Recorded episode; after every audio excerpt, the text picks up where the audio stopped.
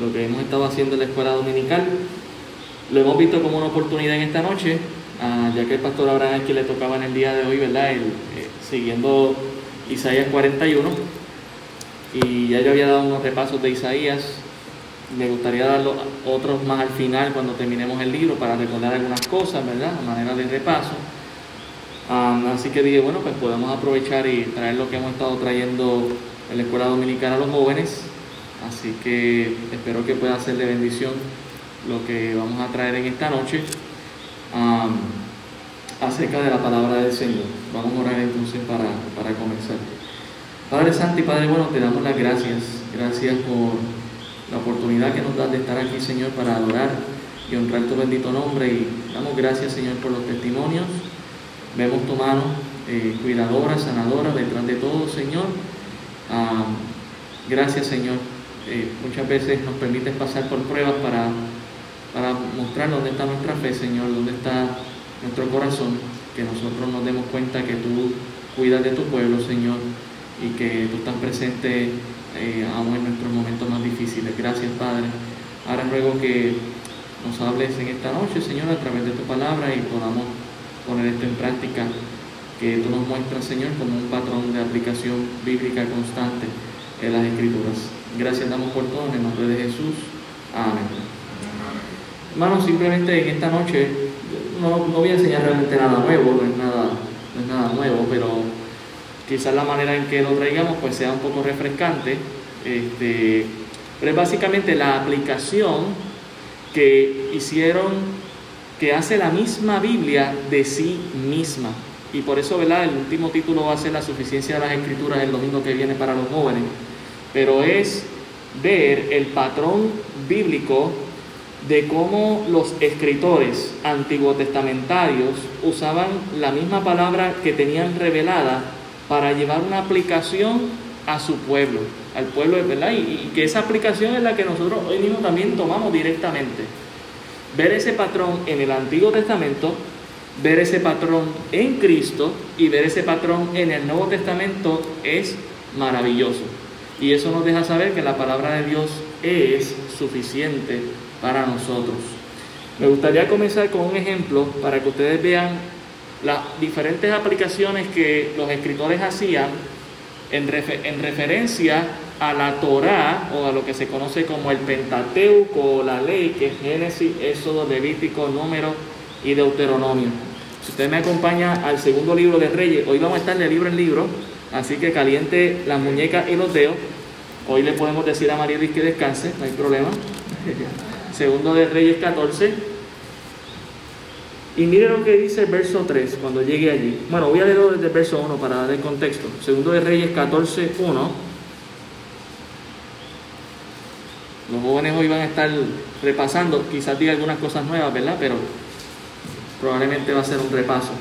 Segundo de Reyes 14, 1 dice, en el año segundo de Joás, hijo de Joacás, rey de Israel, comenzó a reinar Amasías, hijo de Joás, rey de Judá cuando comenzó a reinar era de 25 años y 29 años reinó en Jerusalén. El nombre de su madre fue Juadán de Jerusalén. Y él hizo lo recto ante los ojos de Jehová, aunque no como David su padre. Así que ahí vemos una primera comparación para que nosotros tengamos una idea. Ya han pasado varios reyes y varios años entre David y, eh, y Joás para hacer esa comparación. Dice, hizo conforme a todas las cosas que había hecho Jehová su padre. Con todo eso, los lugares altos no fueron quitados porque el pueblo aún sacrificaba y quemaba incienso en esos lugares altos. Y usted puede notar eso a través de toda, de toda la escritura en Reyes. El escritor está mirando la vida espiritual de los reyes y trayéndola al pueblo. Pero, ¿cuál es la base que él está usando para decir, pues este rey hizo lo bueno, este rey hizo lo malo? Ya vimos que directamente habla de David como un testimonio supremo de comparación, y él dice, él hizo casi como David, pero le faltó esto. ¿Y de dónde saca eso? Si nosotros vamos allá al libro de Deuteronomio, el capítulo 12, Deuteronomio 12, verso 1, Deuteronomio 12, 1, dice, estos son los estatutos y decretos que cuidaréis de poner por obra en la tierra que Jehová, el Dios de tus padres, te ha dado para que tomes posesión de ella todos los días que vosotros viviereis sobre la tierra. Destruiréis enteramente todos los lugares donde las naciones que vosotros heredareis sirvieron a sus dioses, sobre los montes altos y sobre los collados y debajo de todo árbol frondoso.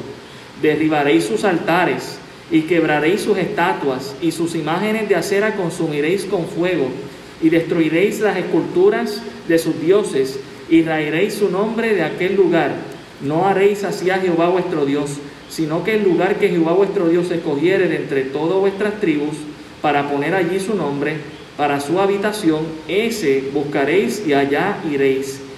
Y allí llevaréis vuestros holocaustos, vuestros sacrificios, vuestros diezmos y la ofrenda elevada de vuestras manos, vuestros votos, vuestras ofrendas voluntarias y las primicias de vuestras vacas y de vuestras ovejas.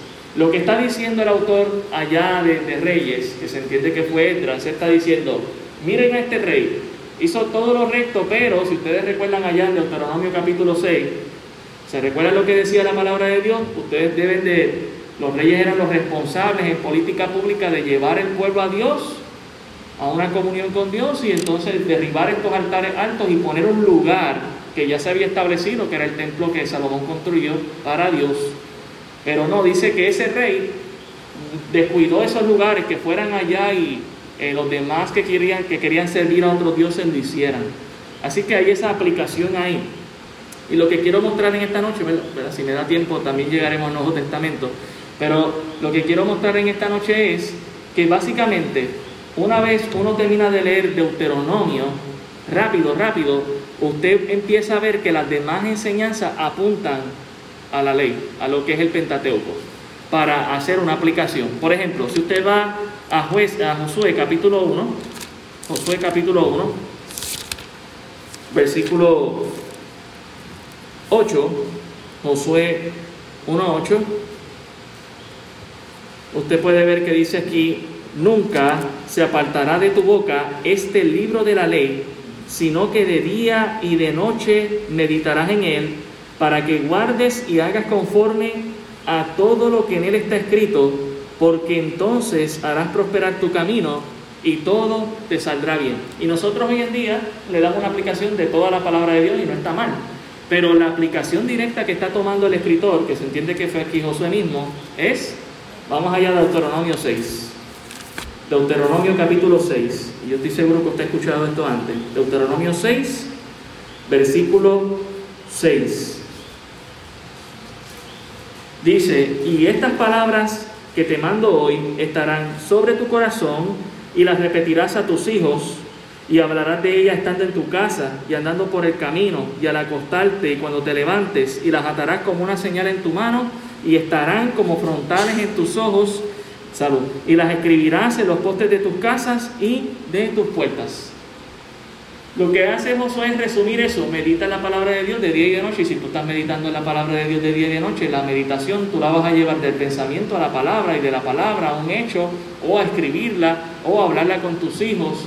Así que es una aplicación inmediata que nosotros vemos de la ley. No me voy a meter mucho en el libro de Ruth, pero si usted ve el libro de Ruth, vos está cumpliendo consistentemente con las escrituras del Antiguo Testamento en tiempos difíciles que eran los tiempos de los jueces. Eh, en los tiempos de los jueces, para que usted tenga una idea, en Josué, perdón, en jueces, si vamos en esto a jueces, capítulo 17, eh, el versículo 6, jueces 17, 6, dice lo siguiente, en aquellos días no había rey en Israel, cada uno hacía lo que bien le parecía. Entonces, ¿verdad? Ah, eh, no había un norte a donde apuntar. No hay rey y tampoco no hay alguien que, un líder que está diciendo, vamos a, como Josué o como lo fue Moisés, que fueron antecesores, vamos a Dios, vamos a volvernos al Señor Sin embargo, usted lee esta historia y es bastante triste, de hecho, usted lo puede comparar con la ley. Lo miramos rapidito. 17.2. 17.1. Hubo un hombre del monte de Efraín que se llamaba Micaía, el cual dijo a su madre, los mil cien ciclos de plata que te fueron hurtados, según Éxodo 20, ¿qué, ¿qué mandamiento fue violado aquí? No hurtarás, le fueron hurtados. Dice, acerca de los cuales maldijiste y de los cuales me hablaste, he aquí el dinero está en mi poder, yo lo tomé. Entonces la madre dijo, bendito sea de Jehová, hijo mío. Y él devolvió los mil cien ciclos de plata a su madre y su madre dijo, en verdad he dedicado el dinero a Jehová por mi hijo para hacer una imagen de talla y una de fundición. Ahora pues yo te lo devuelvo. Mire, con razón el escritor de juez está diciendo, es que no teníamos ni rey, cada cual hacía lo que le daba la gana. Porque usted detalladamente va mirando todos los mandamientos que se están violando aquí. El hijo le robó a su mamá. Así que si le robó a su mamá, también violó el quinto mandamiento. Honrarás a tu padre y a tu madre. La deshonró robándole. Su madre usó el nombre de Dios en vano. ¿Sabe por qué?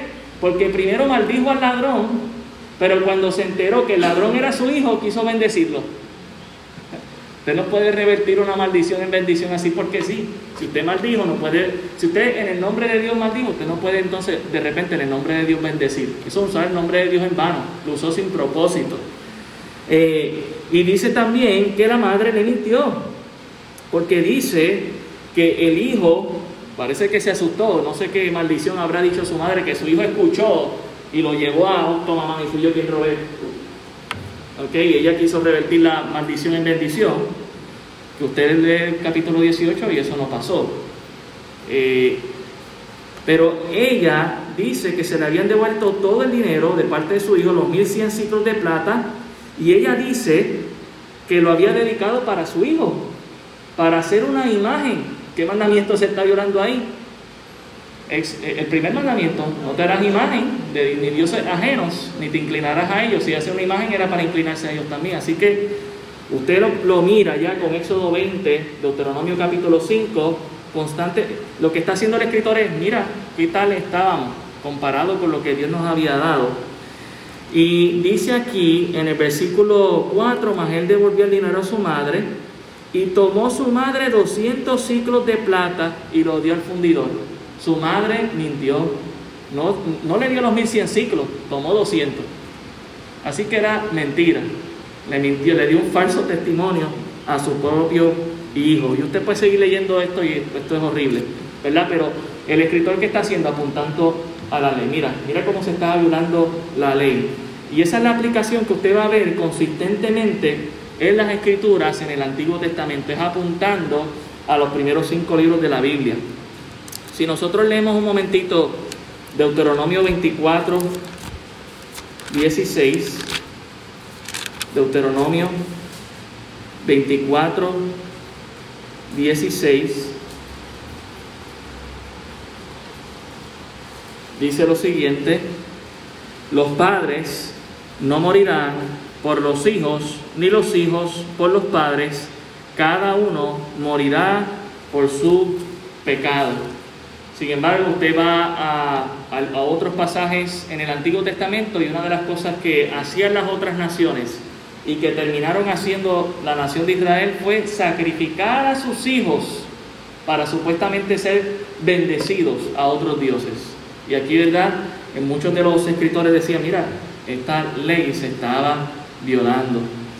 En cuanto a la meditación de la palabra del Señor, usted sigue viendo que en otros libros de la Escritura se sigue repitiendo este patrón. Salmo 1, usted sabe Salmo 1 del 1 al 3, ¿alguien lo puede decir de memoria? Bienaventurado el varón.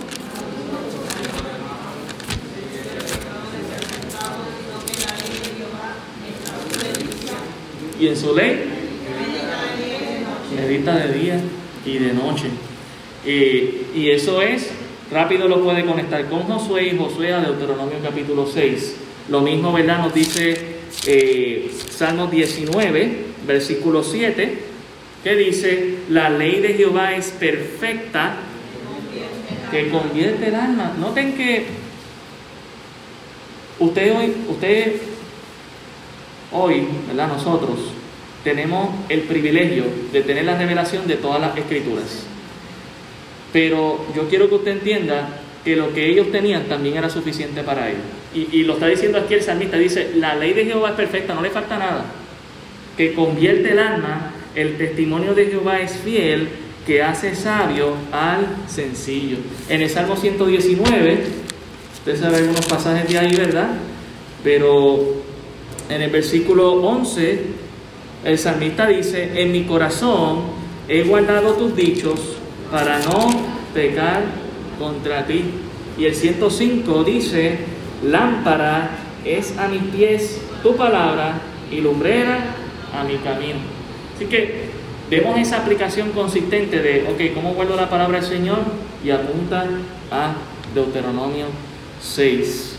Otros ejemplos que podemos ver, si vamos al Salmo 103, versículo 8, Salmo 103, el versículo 8. Este salmista en el verso 1 comienza bendiciendo a Dios, ¿verdad? Dice, bendice alma mía Jehová y bendiga a todo mi ser su santo nombre. Y una de las razones por la que bendice a Dios está en el versículo 8 que dice, misericordioso y clemente es Jehová, lento para la ira y grande en misericordia. Y uno dice, wow, qué tremendo, ¿no? Y uno podría pensar, qué inspirado fue, ¿no? Pero si uno va a Éxodo 34, 6, la inspiración le vino de un texto que él había leído en la ley.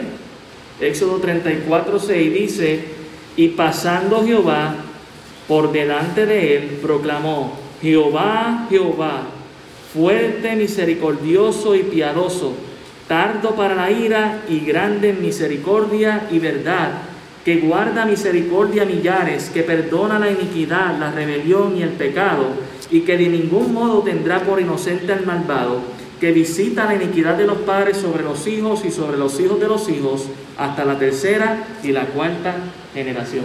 ¿En qué se basó el salmista para inspirarse y bendecir a Dios con todo su santo ser?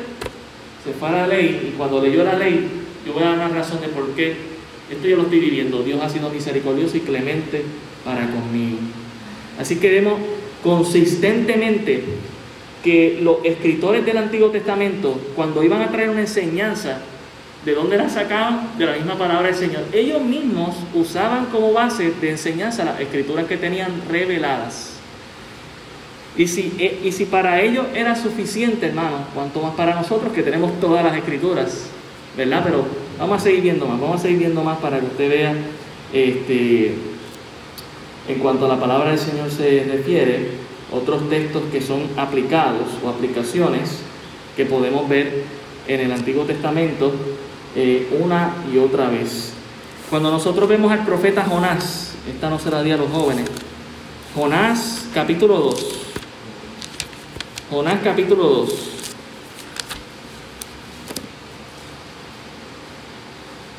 Jonás 2. Dice aquí, en el versículo 2, invoqué mi angustia a Jehová y él me oyó, desde el seno del Seol clamé y mi voz oíste. Me echaste a lo profundo en medio de los mares y me rodeó la corriente Todas tus ondas y tus olas pasaron sobre mí. Entonces dije, desechado soy delante de tus ojos, mas aún veré tu santo templo. Las aguas me rodearon hasta el alma, rodeó el abismo, el alga se enredó en mi cabeza. Descendí a los cimientos de los montes, la tierra echó sus cerrojos sobre mí para siempre. Mas tú sacaste mi vida de la sepultura, oh Jehová Dios mío. Cuando mi alma desfallecía en mí, me acordé de Jehová y mi oración llegó hasta ti en tu santo templo. Los que siguen vanidades ilusorias, sus misericordias abandonan, mas yo con voz de alabanza te ofreceré sacrificios, pagaré lo que prometí, la salvación es de Jehová. Hermano, esta oración que hace Jonás dentro del pez está combinada con salmos, que vamos a ver ahora, y con su experiencia. Y mientras él iba contando su experiencia, se acordaba de este salmo. Y mientras él iba contando su experiencia, se acordaba de este otro salmo. A ver si algunos me ayudan. Salmo 120, versículo 1.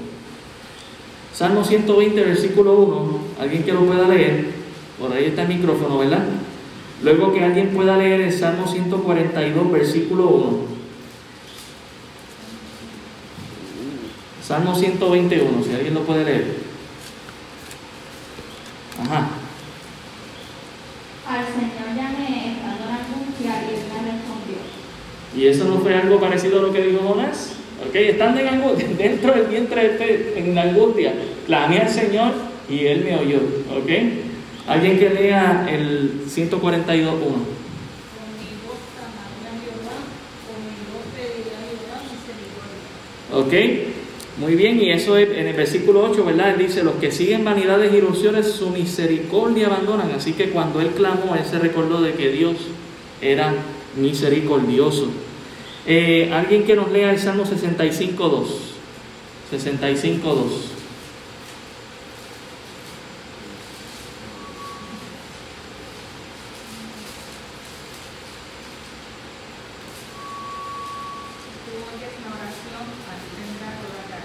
Tú oyes la oración. Eso es lo que es constante. De hecho, en tres ocasiones lo dice eh, Jonás. En el verso 2 dice al final, bueno, al principio dice, y él me oyó. Al final de ese verso dice, y mi voz oíste. Y en otro versículo más también, y mi oración llegó hasta ti. Así que estaba recordando constantemente ese verso en la escritura. También alguien que me pueda leer el Salmo 42, 7.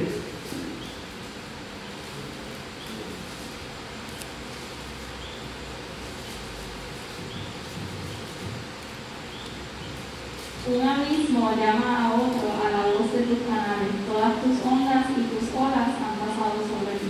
¿Vieron eso? Uno diría, espérate, espérate, ¿cómo es que Jonás no solamente nos está contando su experiencia, que fue, que la vivió, pero también está enlazándolo con alguien que pasó algo parecido, un salmista que pasó por esto? Sí, ¿ok? Así que asombroso cómo la escritura está interconectada.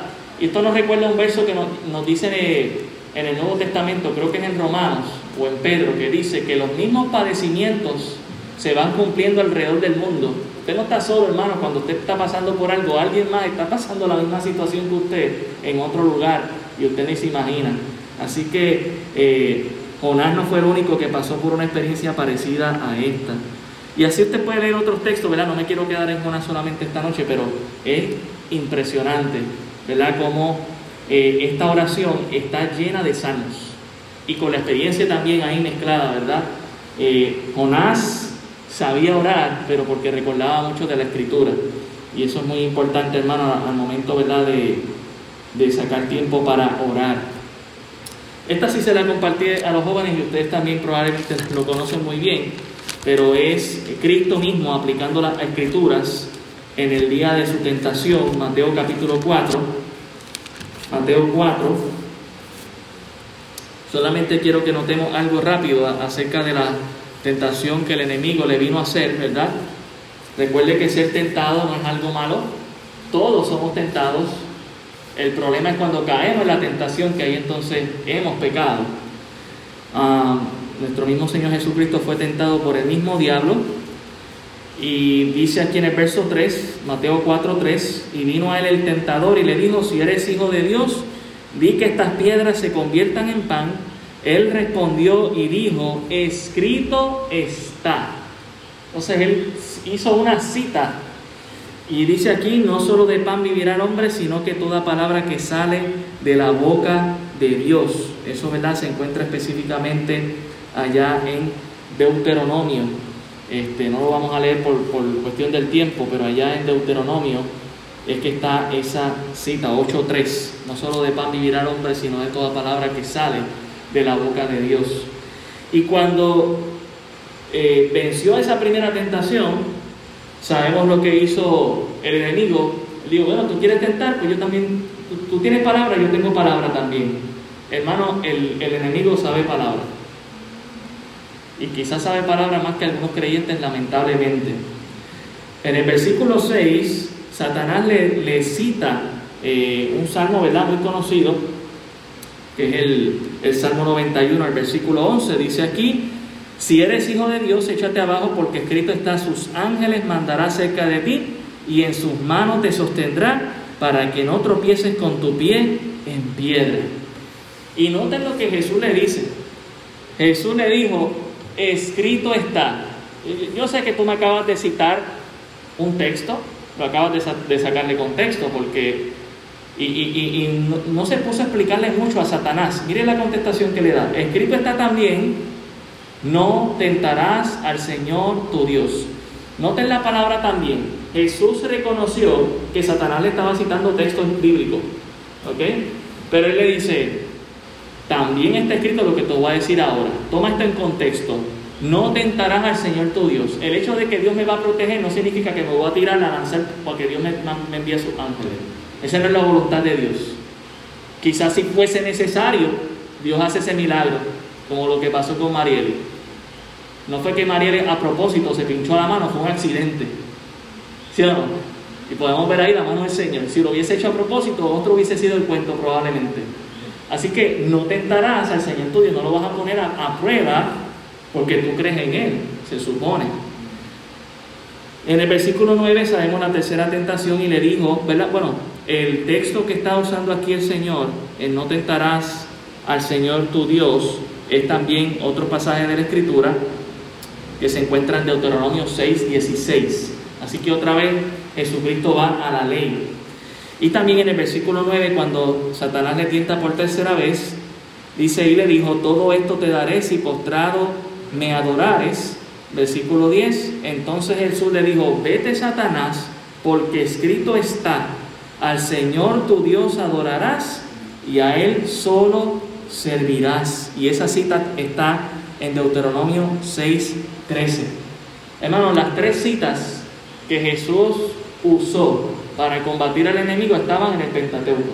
No estoy diciendo que la demás escritura no está inspirada, claro que lo es. Lo que estoy diciendo es que él estaba mostrando a su propio pueblo con lo más básico que Dios les había dado, que con eso era suficiente. Aún para vencer al enemigo. Y hermano, cuánto más usted y yo que estamos en la gracia y que tenemos toda la escritura y que Dios nos ha dado toda la armadura para vencer al enemigo. Notemos que cada escritor usa a propósito la aplicación de la enseñanza. ¿Por qué Mateo está trayendo esto? ¿Para que simplemente sepamos que Jesús venció la tentación? No, para que nosotros sepamos que también podemos vencer la tentación y que podemos usar exactamente la misma táctica que Jesús usó, porque Jesús no usó de su poder divino para vencer a Satanás. Usó humanamente la palabra inspirada de Dios y usted y yo lo podemos hacer también. Eso es una bendición. Así que eh, vemos constantemente hasta Jesús mismo, mire, Jesús citó muchos pasajes del Antiguo Testamento, ¿verdad? Usted en el Sermón del Monte puede sacar tiempo y mirar con calma cada una de las aplicaciones que apuntan a lo que es la ley, el Pentateuco, como aplicación que él dio. Quisiera ir a, a otra cosa y es en cuanto a la resurrección de nuestro Señor Jesucristo. Eh, si nosotros miramos algunos pasajes en cuanto a la resurrección del el Señor Jesucristo, cuando se le preguntó, ¿verdad?, por parte de los saduceos y de los fariseos acerca de la resurrección, ¿verdad?, de, esta doctrina de las Escrituras, pues algunos estaban esperando algunas respuestas de parte del Señor y Dios les sorprende, ¿verdad?, con la contestación de vida. Déjenme llegar ahí rapidito.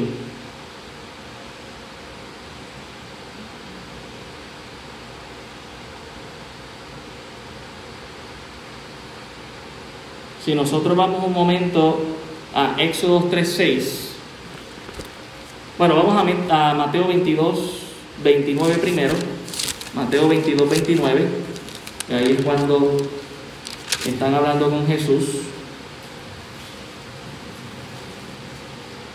En el contexto, si usted lee desde el versículo 25, eh, los saduceos que no creían en la resurrección le empezaron a plantear el problema de esta mujer que se le murieron seis esposos y uno séptimo también y con quién se iba a casar cuando estuviera en el reino de los cielos. Notemos la contestación del Señor en Mateo 22, 29. Entonces respondiendo Jesús le dijo, erráis ignorando las escrituras y el poder de Dios, porque en la resurrección ni se casarán ni se darán en casamiento, eh, sino que serán como los ángeles de Dios en el cielo. Pero respecto a la resurrección de los muertos, ¿no habéis leído lo que, lo que, os, he- lo que os fue dicho por Dios cuando dijo, yo soy el Dios de Abraham, el Dios de Isaac y el Dios de Jacob? Dios no es Dios de muertos, sino Dios de vivos. Y esta cita está en Éxodo capítulo 3, versículo 6. Éxodo capítulo 3, versículo 6. Y ¿verdad? el contexto de Éxodo 3 es cuando Dios está llamando a Moisés, ¿verdad? Para usarle y sacar a su pueblo de Egipto. Éxodo 3:6, el Señor se le presenta y le dice, y dijo, yo soy el Dios de tu padre, Dios de Abraham, Dios de Isaac, Dios de Jacob. Entonces Moisés cubrió su rostro porque tuvo miedo de mirar a Dios. Si éste estuviera gramaticalmente considerando que no hubiese resurrección, hubiese dicho de la siguiente manera, yo era el Dios de Abraham, de Jacob, yo fui el Dios de tal persona que tú conoces, que fue antecesor tuyo, pero él dice, yo soy el Dios de ellos en el presente, dando a entender de que están vivos en la presencia del Señor. Por lo tanto, es el mismo pasaje que está diciéndole Jesús para contrarrestar a los saduceos. Le está diciendo, ustedes ignoran la escritura. No entendieron nunca la aplicación de este pasaje. Éxodo 3.6, ¿qué dijo Dios como testimonio? Yo soy el Dios de Abraham, el Dios de Jacob, el Dios de Isaac, ¿verdad? Tus padres. Ellos siguen vivos, ellos están eh, delante de la presencia de Dios. Sabemos más adelante también, ¿verdad?, que cuando Jesús sube al monte de la transfiguración, allí se aparece Moisés y Elías. Ellos estaban vivos también, delante de la presencia del Señor. Así que, y sabemos, ¿verdad? Ya luego el Nuevo Testamento es más claro nos dice, ausente del cuerpo, presente al Señor, ¿verdad? Y eso aplica a todo. Así que la resurrección es algo muy importante que nosotros entendamos que desde el Antiguo Testamento se ha aplicado. Este, Pastor, sí, hermana. yo estoy pensando, el Señor, el Señor cita la palabra, pero también, yo digo, como que le traía también problemas citarla, porque cuando él quería confrontar, por ejemplo, aquel pasaje que dice que degollando el libro le dio al ministro y se sentó y los ojos de todos estaban en la sinagoga fijados en él y comenzó a decirle, hoy se ha cumplido esta escritura. ¿Sabes? Ahí querían apedrear al Señor y caerle encima y matarlo. Claro. Estaba diciendo que, que él era el Mesías. Sí, correcto. Entonces yo digo en mi mente, estoy aquí pensando, el Señor citaba la palabra y confrontaba a, a- la gente que, los Ujú. fariseos, los lo que sea, pero, pero también, tú sabes, esto traía problemas porque hoy, hoy en día es igual. Sí, no hoy en día hay veces nosotros citamos la Biblia y, y rápido nos trae problemas. Sí, Hay una gente, yo he visto que, que todo está bien en, en un corillo, en un sitio, un banco, vamos a suponer una fila. Y si alguien habla algo de la palabra, yo veo como que la cara de gente que dice, ya empezaron aquí a hablar de la, de la iglesia. así es. Ya llegaron los fanáticos. Sí, ¿no? Eh, eh, la- recuerda cuando... Eh, recuerde que usted y yo somos luz y, ellos están en tinieblas. Usted echa un poco de luz y el que está acostumbrado a la luz le, le- le molesta la luz. El que, digo, el que está acostumbrado a las tinieblas le molesta la luz, ¿verdad? Si apagamos las luces aquí y después de una hora las prendemos, algunos de nosotros se nos impresionan los ojos, ¿verdad? Porque hemos estado acostumbrados a la tiniebla. Eso es lo que les va a pasar a ellos, les va a molestar. Pero el testimonio de, de Jesús mismo y ¿verdad? de todo lo de la Escritura es que no dejaron de hacerlo. No dejaron de citar porque pudiera traer algún problema. Al contrario, la verdad siempre va, ¿verdad? Como dicen por ahí, al que le pica que se rasque. Si tiene problema es con Dios, no es con nosotros. Así que, y recuerden, si nosotros llevamos un mensaje de la palabra, ¿a quién están rechazando si rechazan esa palabra? Es a Dios. Y a veces como que lo tomamos muy personal y decimos, no, me está rechazando a mí, no está rechazando el mensaje de Dios. Nosotros somos mensajeros. ¿ok? Así que, pero es muy cierto, es muy cierto eso.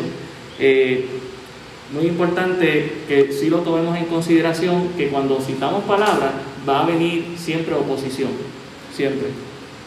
Porque es la verdad y como la verdad absoluta y vivimos en un mundo tan relativo, que usted podía citar palabra de Dios hace 20, 30 años atrás y todo el mundo respetaba y hasta le daban el amén. Hoy en día sucede eso, ¿verdad? Y es porque no, no respetan ni, ni quieren la palabra del Señor. Tremendo, hermano.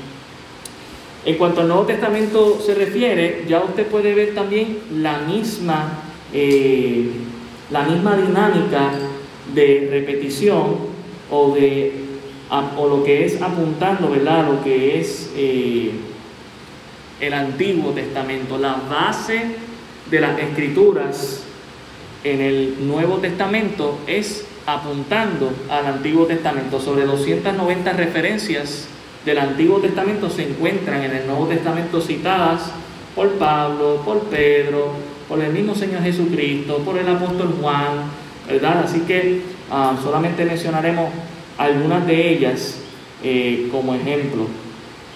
Eh, vamos a buscar aquí un ejemplo que le compartí a los muchachos, por ejemplo, el de solo por fe. Si nosotros vamos a Romanos, el capítulo 4, Romanos 4, el apóstol Pablo le quiere enseñar a los romanos en cuanto a cómo es que funciona la fe. Romanos 4, y voy a leer ahí desde el verso 1. Romanos 4, 1. Dice, ¿qué pues diremos que halló Abraham nuestro Padre según la carne? Porque si Abraham fue justificado por las obras, tiene de qué gloriarse pero no para con Dios, porque ¿qué dice la Escritura? Noten la enseñanza que va a traer el apóstol Pablo. Creyó Abraham a Dios y le fue contado por justicia. Eso está ya en Génesis, el capítulo 15, el versículo, 10, el versículo 6 que después de que Dios lo saca, ¿verdad? Y le, le, enseña los cielos, ¿verdad? Y las estrellas, y él dice que lo creyó, le fue contado por justicia. Eh, dice aquí, versículo 4, pero al que obra no se le cuenta el salario como gracia, sino como deuda, mas al que no obra, sino, si no cree en aquel que justifica al impío, su fe le es contada por justicia. Entonces la aplicación que trajo Pablo para decir cómo es que se recibe la fe es en el Antiguo Testamento. ¿Y, cómo fue? Abraham creyó y le fue contado por justicia. ¿Y cómo sigue, sigue siendo en el día de hoy? De la misma manera, usted cree y le es contado por justicia. Él está diciendo, está en la aplicación, aún desde el Antiguo Testamento, todos hemos sido salvos de la misma manera. La única diferencia en el Antiguo Testamento estaba mirando el futuro, a que se cumpliera la venida del Mesías. Usted y yo miramos hacia el pasado, eso pasó y lo creo que pasó. Pero es de la misma manera porque es mirando a Cristo y la obra redentora en la cruz del Calvario. En el verso 6, también Pablo va aún más allá y nos cita a, a David en uno de sus salmos. Como también David habla de la bienaventuranza del hombre a quien Dios atribuye justicia sin obras, diciendo, Bienaventurados aquellos cuyas iniquidades son perdonadas y cuyos pecados son cubiertos.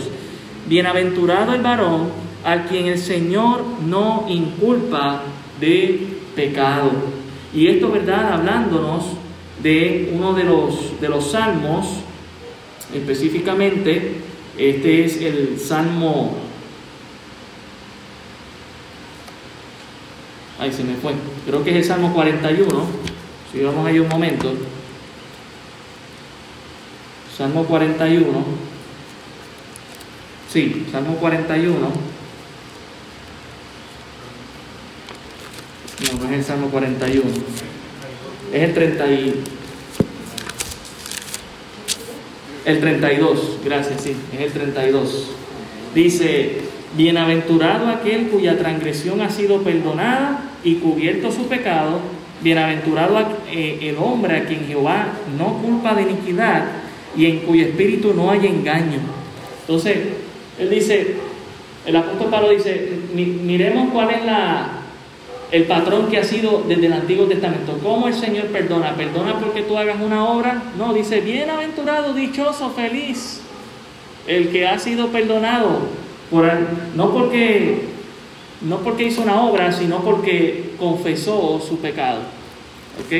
Así que eh, esa es la aplicación que Él da para traer eso como enseñanza en, en, el Nuevo Testamento, en el Nuevo Pacto.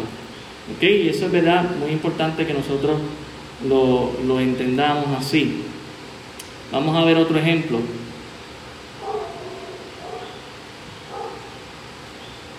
Quiero darle este, este otro. Si nosotros vamos a Primera de Corintios 10. Primera de Corintios 10. Y aquí hay varios textos. Primera de Corintios 10. Toda la enseñanza básicamente aquí es antiguo testamentaria. Pero el apóstol Pablo lo usa como aplicación para la iglesia. Dice, porque no quiero, hermanos, que ignoréis que nuestros padres, todos, estuvieron bajo la nube y todos pasaron el mar. Y todos en Moisés fueron bautizados en la nube y en el mar. Y todos comieron el mismo alimento espiritual.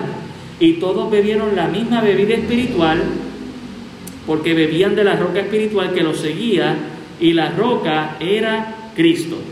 Entonces Él los lleva ya, ¿verdad? A Éxodo, a Número, a ese tiempo en el desierto, donde una vez cruzaron el Mar Rojo estuvieron, ¿verdad? Durante 40 años a causa de incredulidad. Y Él les dice, ellos se identificaron con Moisés, así como nosotros nos debemos identificar con Cristo. Y en el versículo 5 dice, pero de los más de ellos no se agradó Dios, por lo cual quedaron postrados en el desierto. Esto hablando de esa generación que quedó muerta en el desierto. Versículo 6, más estas cosas sucedieron, mire la aplicación, como ejemplo para quienes? Para nosotros, para que no codiciemos cosas malas como ellos codiciaron. Mire la aplicación que hace el apóstol Pablo. Primero apunta al Antiguo Testamento y dice, mira, esto es lo que hizo el pueblo de Israel. Iglesia, no hagas eso. Puedes caer en el, mismo ejemplo de desobediencia, postrado, en vez de llegar a la tierra prometida, podrían quedar en la misma desobediencia. Y sigue trayendo otras aplicaciones, versículo 7, ni seáis idólatras como algunos de ellos, según está escrito, se sentó el pueblo a comer y a beber y se levantó a jugar.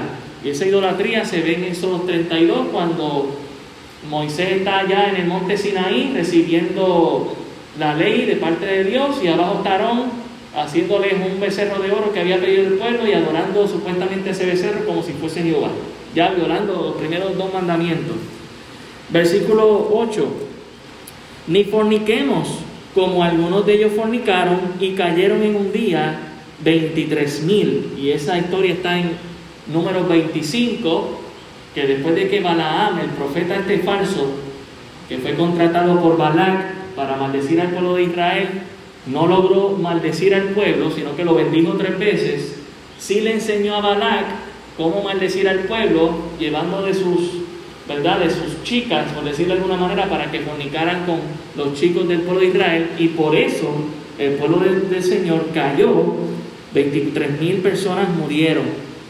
Verso 9, ni tentemos al Señor como también algunos de ellos le tentaron y perecieron por las serpientes. Y ese tema de las serpientes está ubicado en números 21, del 4 al 6, y también en, en Salmo 78, 18, que se recuerda que el pueblo empezó a murmurar porque no tenía ni pan ni agua, y Dios envió serpientes, y entonces las serpientes empezaron a matar a parte del pueblo, ¿verdad?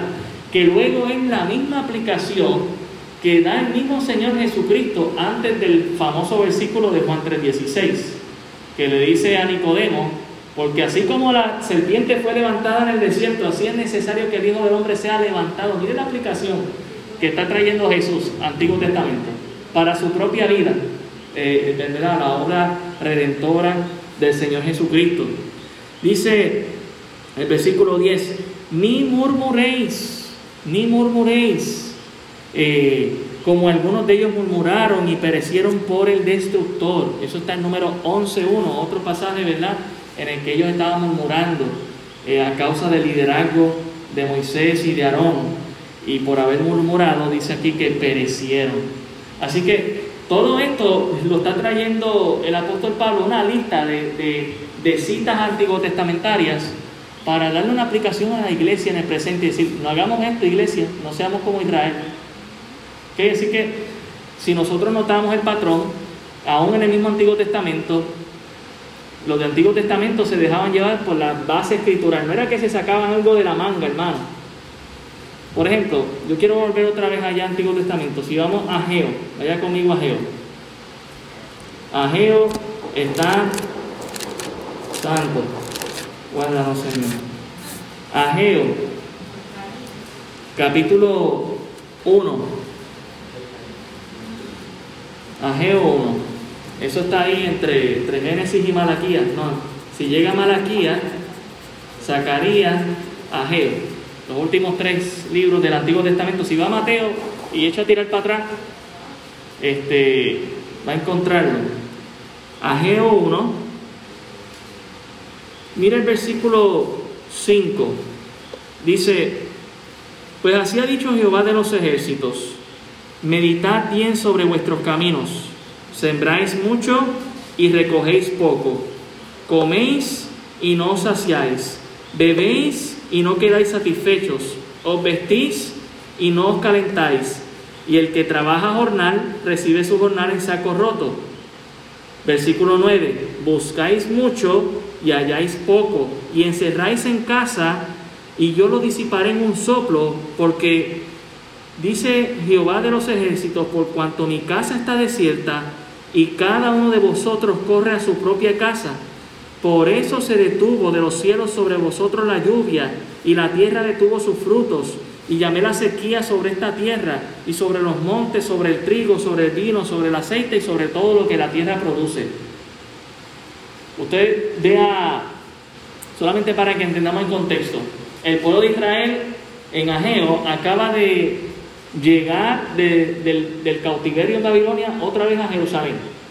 Después de 70 años que estuvieron allá en una tierra extraña, Ciro da el decreto y va un primer grupo, luego sube un segundo grupo que se entiende que ahí fue que subió a Geo, Edras y algunos más, y ven que estos varones de Dios ven que se ha descuidado la casa de Dios. Está todo el mundo cuidando de su casita, haciéndole arte, pero la casa de Dios está ahí desierta.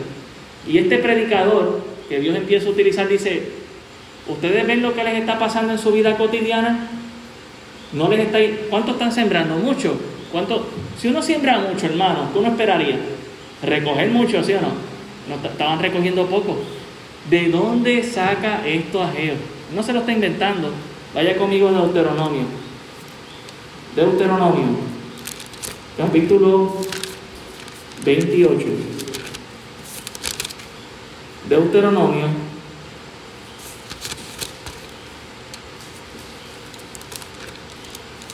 capítulo 28. Y solamente voy a leer, ¿verdad? No, lo voy a leer todo, porque, pero para que usted vea de dónde es que está eh, sacando o, llevando esto al contexto. Deuteronomio 28.1 dice, acontecerá que si oyeres atentamente la voz de Jehová tu Dios, para guardar y poner por obra todos sus mandamientos que yo te prescribo hoy, también Jehová tu Dios te exaltará sobre todas las naciones de la tierra. Versículo 4. Bendito el fruto de tu vientre, el fruto de tu tierra, el fruto de tus bestias, la cría de tus vacas, los rebaños de tus ovejas, bendita tu canasta, tu alteza de amasar, bendito serás en tu entrada, en tu salir. Y usted ve toda esa lista de bendiciones. Pero también en el versículo 15 dice, pero acontecerá si no oyeres la voz de Jehová tu Dios para procurar cumplir con todos sus mandamientos y sus estatutos que yo te intimo hoy, que vendrán sobre ti todas estas maldiciones y dice, y te alcanzarán. Maldito el fruto de tu vientre, el fruto de tu tierra, la cría de tus ovejas. Maldito serás tú en tu entrar y en tu salir. Jehová enviará eh, contra ti la maldición, quebranto. Y bueno, usted sigue leyendo y es triste lo que... Pero Dios está diciendo, yo voy a cumplir con eso. Y a Geo les está diciendo, hey, Dios no ha cambiado, su palabra sigue igual. Si tú no estás cumpliendo con Dios, mira, mediten sobre sus caminos. Si estás sembrando mucho y estás recogiendo poco, algo está pasando. Y le está diciendo más cosas. Si tú te estás abrigando pero no te logras calentar, algo está pasando. Si tú estás comiendo pero no te sientes satisfecho, algo está pasando. Así que esas consecuencias, ¿verdad? El profeta Geo las repite una y otra vez, una y otra vez. También voy a dar un último ejemplo, Segunda de Corintios, el capítulo, en Segunda de Corintios, vamos allá, el capítulo 6, versículo 17. Segunda de Corintios 6, 17. El apóstol Pablo nuevamente aquí aplicando algunas cosas del Antiguo Testamento, dice el verso 17, y esto es una cita directa del Antiguo Testamento, por lo cual salid de medio de ellos y apartaos, dice el Señor, y no toquéis lo inmundo, y os recibiré, y seré para vosotros por Padre, y vosotros me seréis hijos e hijas, dice el Señor Todopoderoso. Si nosotros vamos a Isaías 52, 11, veremos en lo que el apóstol Pablo se está basando para traer esta enseñanza a la iglesia en Corinto. Isaías 52, 11 dice, apartaos, apartaos, salid de ahí, no toquéis cosa inmunda, salid de en medio de ella, purificaos los que lleváis los utensilios de Jehová, porque no saldréis apresurados ni iréis huyendo, porque Jehová irá delante de vosotros y os congregará el Dios de Israel. Hay un llamado que hace Dios en el Antiguo Testamento al pueblo de Israel. Hay un llamado que Dios hace a la iglesia en el día de hoy salgamos del el mundo. Y esto es en el contexto del yugo desigual que Dios no lo quiere. Dice, vamos a salir de eso. ¿Qué concordia Cristo con Belial? Es nada. ¿Qué concordia el impío con, con el creyente? Es nada. La luz con las tinieblas es nada. El templo de Dios con los ídolos es nada. Y dice, y, y algunos dirían, ¿y en qué tú te basas, Pablo? Isaías 52, 11, apártate, sepárate, guárdate. Es básicamente, ¿verdad? La escritura que está citando aquí. Si vamos a Ezequiel, capítulo 20, versículo 34, Ezequiel 20, 34, dice lo siguiente, Ezequiel 20, 34 dice, y os sacaré de entre los pueblos, y os reuniré de las tierras en que estáis esparcidos con mano fuerte y con brazo extendido y enojo derramado, y os traeré al desierto de los pueblos, y allí litigaré con vosotros cara a cara. En otras palabras, ¿verdad? El Señor estaba ah, diciéndoles que Él quería que se apartaran de allí. Y, y, ¿verdad? El apóstol Pablo se está enfocando en estos dos pasajes eh, nuevo testamentarios Antiguo Testamentario. Si vamos a, un último pasaje, segundo de Samuel 7, segundo de Samuel, capítulo 7, versículo 14, para que usted vea la aplicación de dónde saca lo de la relación entre padre e hijo. Segundo de Samuel 7, 14. 7, 14. Segundo de Samuel 7, 14. Dice, yo le seré a él padre y él me será a mi hijo. Y si él hiciere mal, yo le castigaré con vara de hombres y con azote de hijos de hombres. Pero mi misericordia no se apartará de él como la parte de Saúl, al cual quité de delante de ti, y será firmada tu casa y tu reino para siempre delante de tu rostro, y tu trono será establemente eterno. ¿De dónde saca el apóstol Pablo? Apártense y yo les voy a recibir como hijos, según de Samuel 7, el pacto davídico que hizo ¿verdad? Dios con David, diciéndole, mira, siempre yo voy a mantener este trono, aquí va a llegar a reinar Cristo mismo. Es una promesa que Dios hace. Así que vemos que consistentemente las escrituras hacen algo muy particular.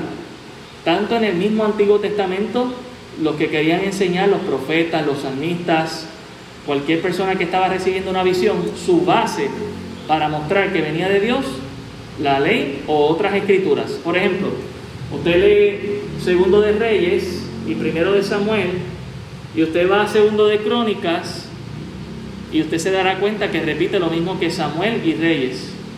Pero ¿qué está haciendo el escritor de, de Crónicas? Está diciendo, esto que ha pasado, el programa de Dios no se ha acabado, tuvo una interrupción, pero va a continuar. Vamos a animarnos, vamos a servir al Señor, vamos a seguir fieles. Hay un enfoque diferente, pero Él se basa en algo que ya se había escrito. Y así usted puede seguir viendo que ese es el patrón, hermanos, de enseñanza de los profetas y de muchos escritores. Lo mismo pasa con el Nuevo Testamento. La base.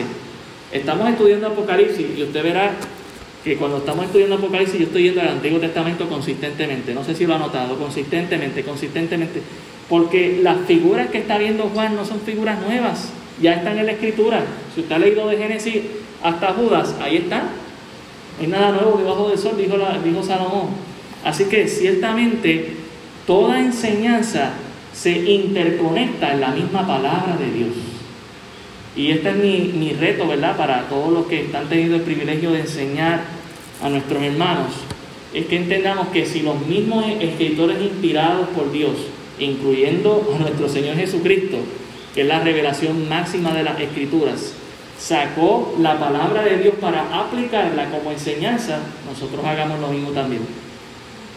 Yo sé que a veces queremos ser un poco modernos en la enseñanza, pero la palabra de Dios es suficiente, es lo que la gente necesita. A veces nos perdemos con los cuentitos, con las ilustraciones, con otras cosas. Vaya la palabra de Dios es lo que la gente necesita para ser llena. La palabra de Dios tiene la aplicación suficiente. Lo hicieron en el Antiguo Testamento los profetas, lo hizo Cristo, que pudo haber hecho otra cosa, Él es Dios mismo, pero no, Él usó el Antiguo Testamento. Y lo hicieron también allá en el Nuevo Testamento los apóstoles, el apóstol Pablo, solamente dimos ejemplos de él, pero el escritor de Hebreos, con los jóvenes lo vimos también que hacía lo mismo, el, eh, el apóstol Pedro, el apóstol Juan, hacían lo mismo. La aplicación, hermano, al final del día, ¿de dónde la sacaban? ¿De dónde la obtenían? De las escrituras. Y hago un llamado y un énfasis importante a que todos debemos estar empapados de las historias bíblicas, porque ¿de dónde sacamos las aplicaciones? De las historias bíblicas. Y a veces siento que algunos estamos perdidos. Cuando estamos hablando de alguna historia bíblica, ¿de qué estará hablando el pastor? Está en la Biblia, ¿verdad? Simplemente que a veces por querer eh, avanzar, pues no la cubrimos a, a detenimiento, pero le animo a que usted se empape de la palabra del Señor y usted verá lo interconectada que está y la bendición que es para nuestras vidas. Yo no sé si usted ha visto una foto que hay en las redes sociales que es como una gráfica. Bueno, parece un arco iris, pero en la parte de abajo están todos los capítulos de la Biblia, unas gráficas apuntando hacia abajo. Usted se da cuenta del Salmo 119 que apunta más abajo, pero luego usted ve de Génesis a Apocalipsis todas las referencias cruzadas, más de 65 mil referencias que tenemos en la escritura, de cómo una escritura se cita la una a la otra. Bueno, no tenemos cualquier libro de literatura, tenemos la mente de Dios, la palabra de Dios para que usted y yo podamos, mire, empaparnos en ella y como decía el Señor Jesucristo, y lo dicen las escrituras, no solo de pan vivir al hombre, sino de toda palabra que sale de la boca de Dios. Hay escritura para aplicar para nosotros. Lo hizo Pablo para la iglesia. Nosotros somos iglesia, ¿sí o no? Así que hermanos, les quiero animar y les quiero retar a que usted entienda que la palabra de Dios es lo único que usted y yo necesitamos para mantener una comunión con Dios y ser bendecidos por Él. Oremos, Señor, gracias damos por tu palabra. Gracias por este tiempo que hemos pasado, Señor, estudiando y reflexionando sobre la misma y mirando las aplicaciones. Ayúdanos, Señor, que mientras vamos y abrimos las escrituras podamos, Señor, eh, ver la aplicación que tú deseas para nosotros, para nuestra vida. Y la podamos ver basadas en las escrituras. Sentir, Señor, que tú nos quieres llenar con tu palabra porque ella es suficiente para nosotros. Y que podamos aplicar las enseñanzas que ya están aplicadas en las escrituras para, para, para nuestro ejemplo. Ayúdanos, Señor, para seguir creciendo espiritualmente, para seguir mejorando nuestra comunión contigo, para ser de testimonio a otros y ayudarles a entender que con tu palabra es suficiente. Como tú dices en la Escritura, los cielos y la tierra pasarán, pero tus palabras no pasarán. que podamos estar anclados en lo más firme que hay en este mundo, que es tu palabra. Gracias Señor, te damos por ella. Ahora te pedimos que tú nos lleves hasta nuestros hogares con tu bendición, con tu paz, y podamos tener un grato descanso. En el nombre de Jesús. Amén. Dios me los bendiga.